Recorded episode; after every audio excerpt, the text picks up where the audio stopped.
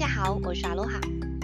嗨，大家好，我是 Rita。欢迎收听《偷壳女孩》这个节目，陪你谈天说地，跟你一起度过上下班、家事烦闷的时光，比你的闺蜜更像闺蜜哦。哇，没有想到现在已经六月份了耶！你有意识到这一点吗？有，好快哦。对啊，就是。刚开始六月初的时候，我还没有特别的感觉，但是最近一直听到别人说，哎，今年已经过了一大半之后，就突然间意识到，time flies。对，对，没错。嗯，在台湾来说，刚好又是一个毕业季嘛，对吧？嗯嗯对嗯，对。然后我就想说，那我们上次有讨论嘛，那那也许就是趁这个时机点跟大家分享一下，如果这时候。想要出国找工作或者出国留学，有哪些事情是需要注意的？嗯嗯嗯嗯嗯，这个起起源点好像后来是因为那时候假巴有分享一个影片给我们，是一对情侣去杜拜被骗的那一件事情。对呀、啊，我觉得就是出国工作前还是要做好该做的工作。一些准备啊，一些该查的资料都还是要就稍微的查询一下这样子，因为杜拜，杜拜毕竟比较不是那么熟悉吧，很多身边的朋友也比较少去杜拜工作，所以会稍微想一下吧。但我觉得他们蛮厉害的，因为他们好像就是骗你去的中介也是好像找台湾人这样子，嗯。然后后来假巴就问我说：“嗯，是不是台湾的？因为他们说有很多这样子的工作是在一零四上面找到，就是他们都是通过一零四找到。然后他们就说，所以一零四是不是一个，就是里面充斥了很多的诈骗工作？也没有吧，是蛮多蛮很正派的啊。”我我我觉得这个很难很难去评断的，因为就像呃之前那个虚拟货币的时候，那个公司也不会标榜直接讲说它是做虚拟货币的，因为毕竟是在一个很 gray area 的地方。币圈好像就比较神秘啊。那你觉得需要注意的什么？有有哪一些特点吗？你有想到的吗？我第一个我觉得最基本的就是签证吧。嗯哼，对。就是如果你是工作的话，那你就要看你有没有合法的签证。如果你要去海外的话，嗯、就是看 agent 或者是公司会不会帮你申请合法的工作签，那期限是多久？嗯哼，对啊。那如果说你要重新再 re renew 的话，条件是什么？这样子，就是大概都要有一些。查一些基本的资料吧，像那个你要去的那个国家，先查询一下。那如果是学生的话，就是看你，嗯，看你要自己做，还是要找，嗯，那个代办，留学代办。你刚刚讲的那个签证部分啊，尤其是工作这一块，嗯，我之前有听到几个比较特别的例子，嗯，就是不管他是不是。中介公司有可能有些是台湾公司，然后他就会跟你说，因为当地要办工作签证非常的复杂，所以让你用一个观光签的名义过去。嗯，然后你必须要做满，可能假设是一个月或是三个月。那他觉得 OK 之后，我觉得其实有一部分是公司他在观察你这个人可不可以胜任，然后再去帮你去申请工作签。可是其实你在那三个月的工作，呃，观光签里面，你已经在工作了。他们有些有些人是走这样子的路线的，还是会付你钱，还是会付你钱，但是你有点像是违法工作的概念，因为你是拿观光签。对，你是违法工作。对对对对，就是有有一些不管是呃中介或者是台商公司，我都有遇到过这样子的状况。所以，可是我是这样，你会去吗？嗯。我之前在越南的那个那个签证啊，好像是一开始是有一种过渡的工作签，我不懂那个叫什么名字，就是介于观光签跟工作签之间的一个，对对对。但那时候我有去啦，对，所以这就算是比较特例，可能是因为这样，所以我才知道说，哎原来还有走这个路线的。嗯，那如果是纯观光签，你会你会敢过去吗？纯观光签啊，如果说是去杜拜的话，当然是不会啊。我觉得我好像不管去哪个国家都不太会。哦，就是他一定要帮你办好工作签证，你才愿意去是吗？就这样很没有保障啊！哦，因为他今天就算他你你没有保障啊，他今天如果你去了，你做了一两个月，他没有付你薪水，你也所求无门啊。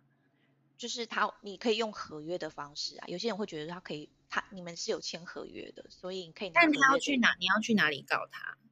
你要去新，你要去你要去的那个国家告他嘛？可是你你的签证不合法哎、欸。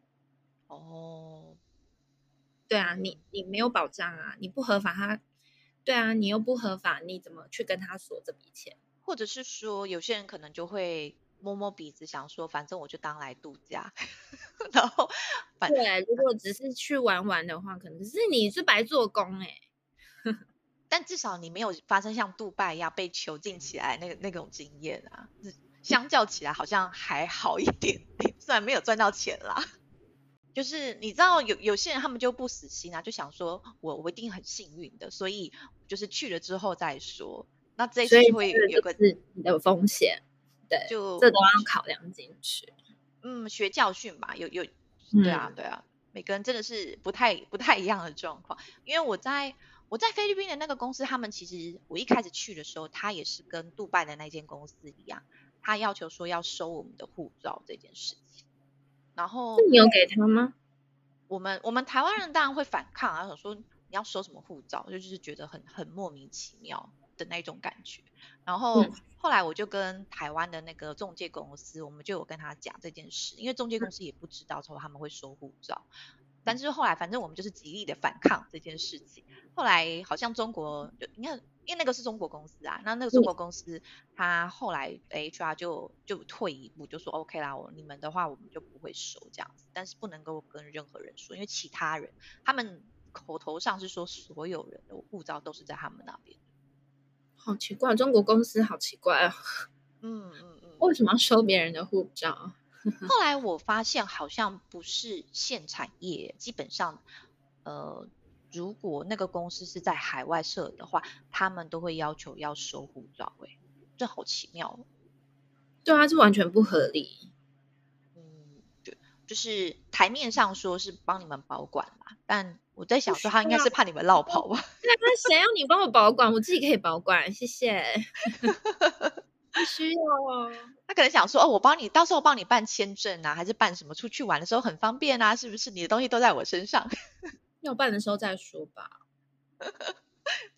这是一个很奇特的现象，我不知道听众有没有像这样子的经验可以跟我们分享一下。就有没有在海外的大陆公司工作过吗？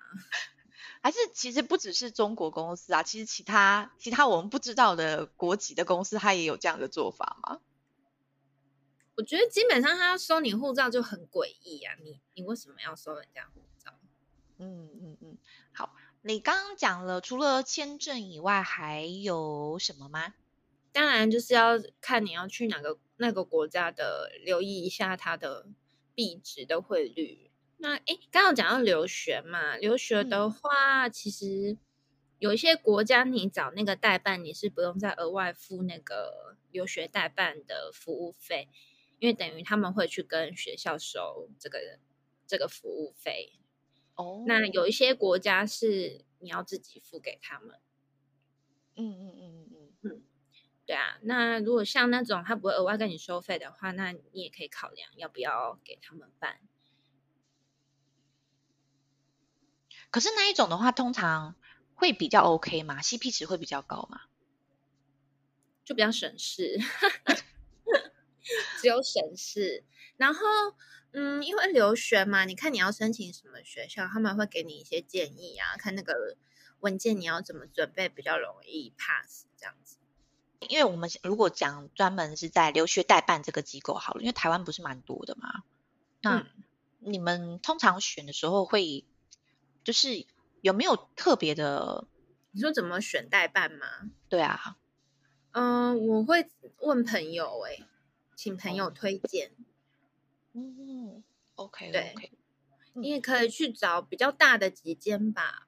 可是现在好像没有那么多留学代办，还是我脱离那个市场的时候不知道。Anyway，反正有几家感觉就是比较大的，看起来比较正派的，都可以去问问看。我觉得就是也不要只找一家，你可以多比较，可以找个两三家吧。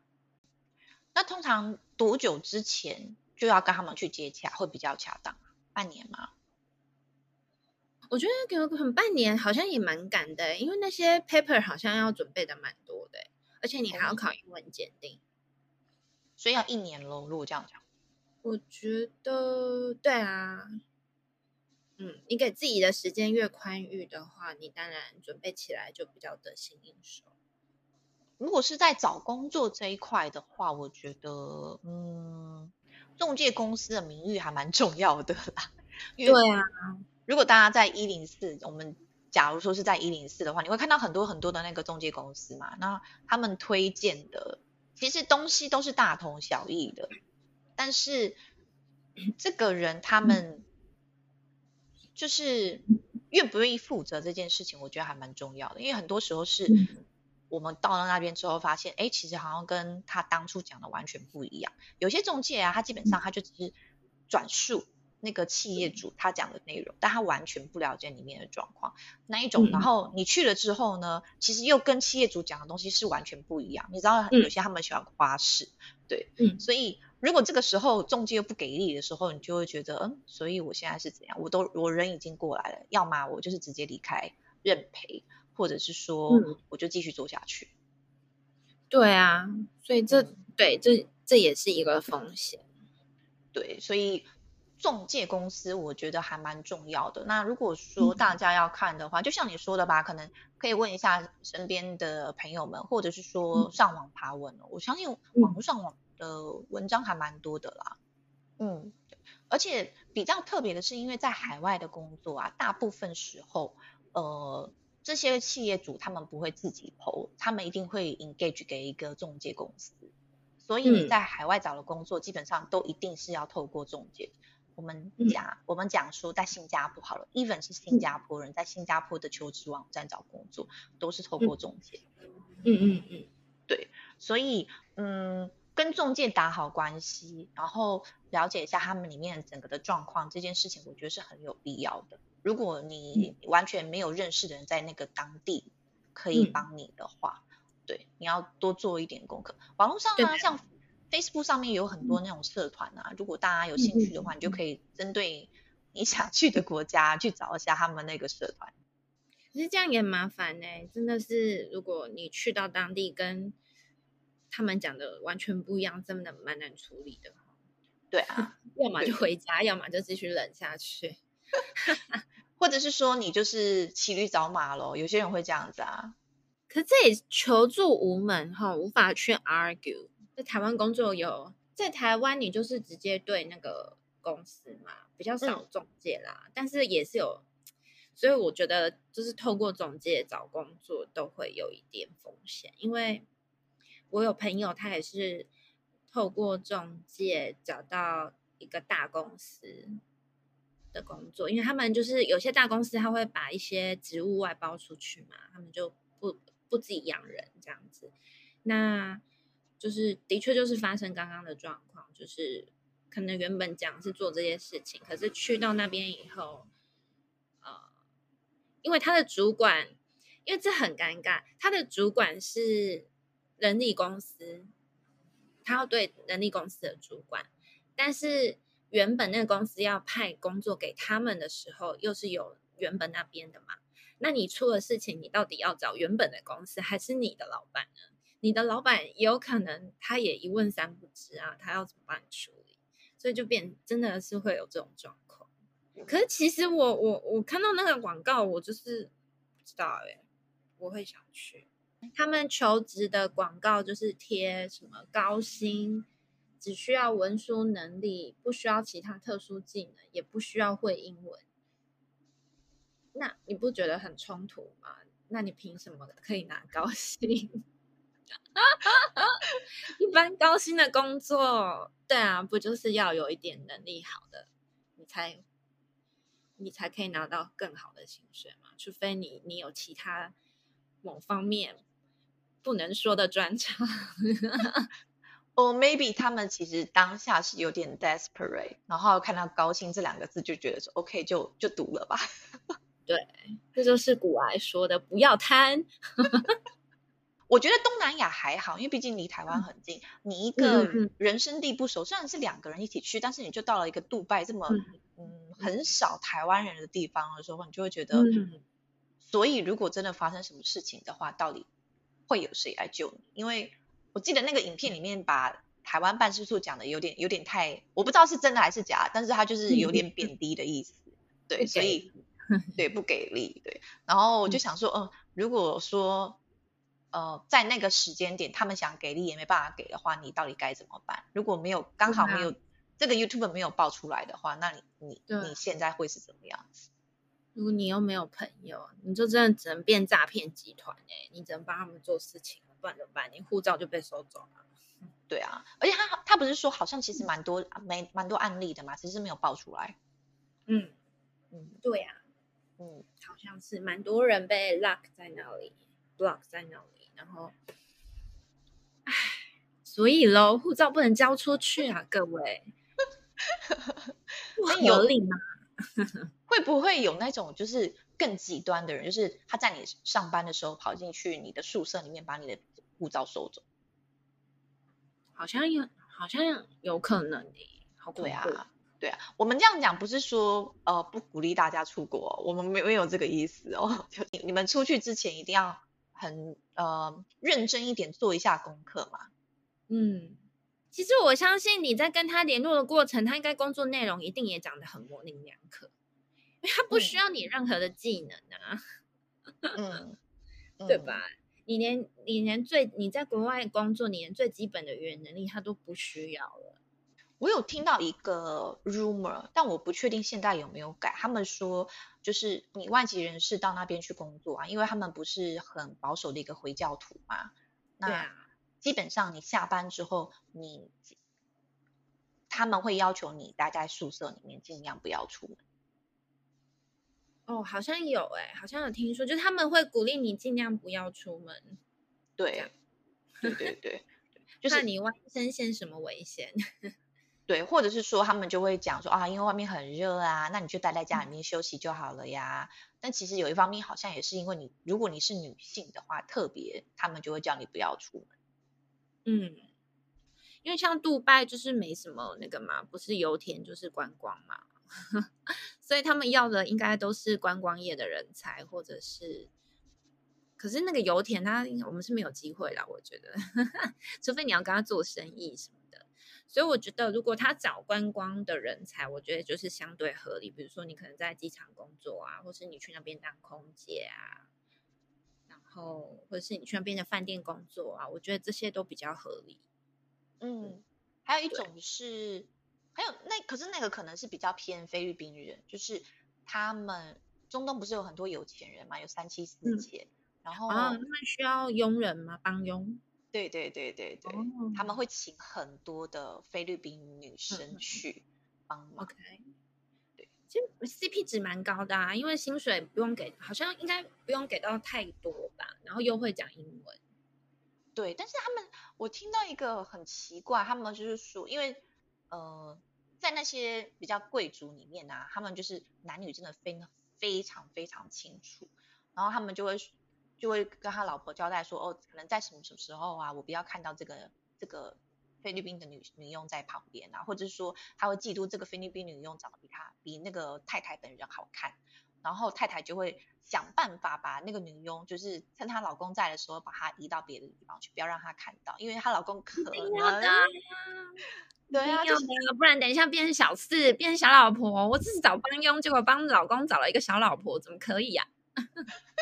就是有很多很多这样子的故事啊，我就想说，哇，也太精彩了吧！就跟古代那个好像那种古代一样啊。可是他们这样子会刚吗？因为一个是穆斯林，然后菲律宾人基本上都是基督徒，哎。对啊，因为这两个这两个宗教本身是冲突的。如果你要跟真的要跟回教徒结婚，你必须要 convert 变成回教徒，没有其他选择。如果变老婆可能可以啦，可能可以分到一点什么吧，或者是分到一块地啊，一个房子啊。哎，至少你不用帮佣啊，你不用做那些杂事啊，不用听人家使唤啊，你可以使唤别人啊。OK，那我们就这样子喽。哎，再跟大家 promote 一下，我们成立了 Talker 女孩的 Facebook 社团哦，希望粉丝都可以在上面跟我们有一些互动，因为你知道我们每个礼拜要想主题也是蛮累的，哈哈。我们也很希望你们可以告诉我们你们想听什么。嗯，呃，关于社团的连接呢，我每一集都有放在那个 description 里面，所以如果大家有兴趣的话，可以点击哦。对啊，欢迎大家到那个社团来跟我们互动。嗯，好，那就这样喽，我们下周见。嗯，下礼拜见，拜拜，拜拜。